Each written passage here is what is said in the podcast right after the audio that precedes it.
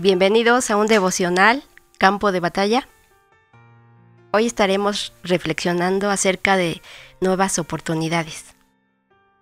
Un pensamiento que causa mucha frustración en la vida de las personas es el de la pérdida de oportunidades.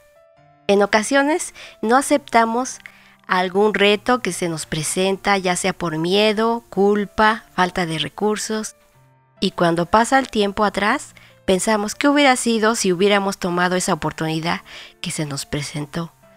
El problema de entrar en ese pensamiento es que podemos perder de vista las oportunidades que tenemos en la actualidad. En Juan 5.1 se nos narra el momento en que Jesús pasa por el estanque de Bethesda.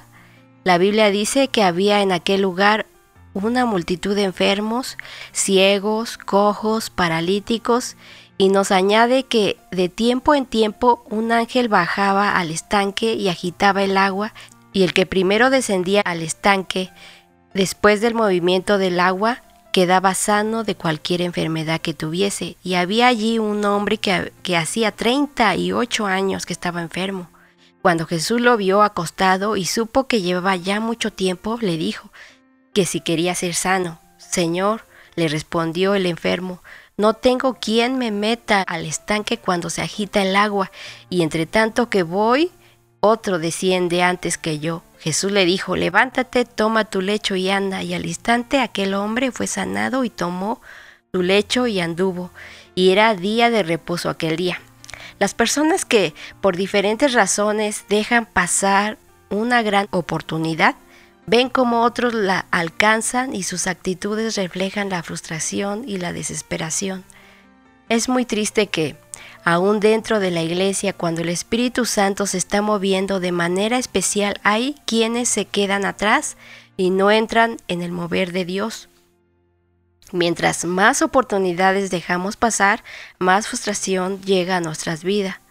Sin embargo, en la historia del paralítico, la palabra nos enseña que las oportunidades son para cualquiera.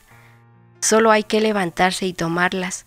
Muchos han desistido de moverse hacia el futuro y alcanzar cosas nuevas por el pasado.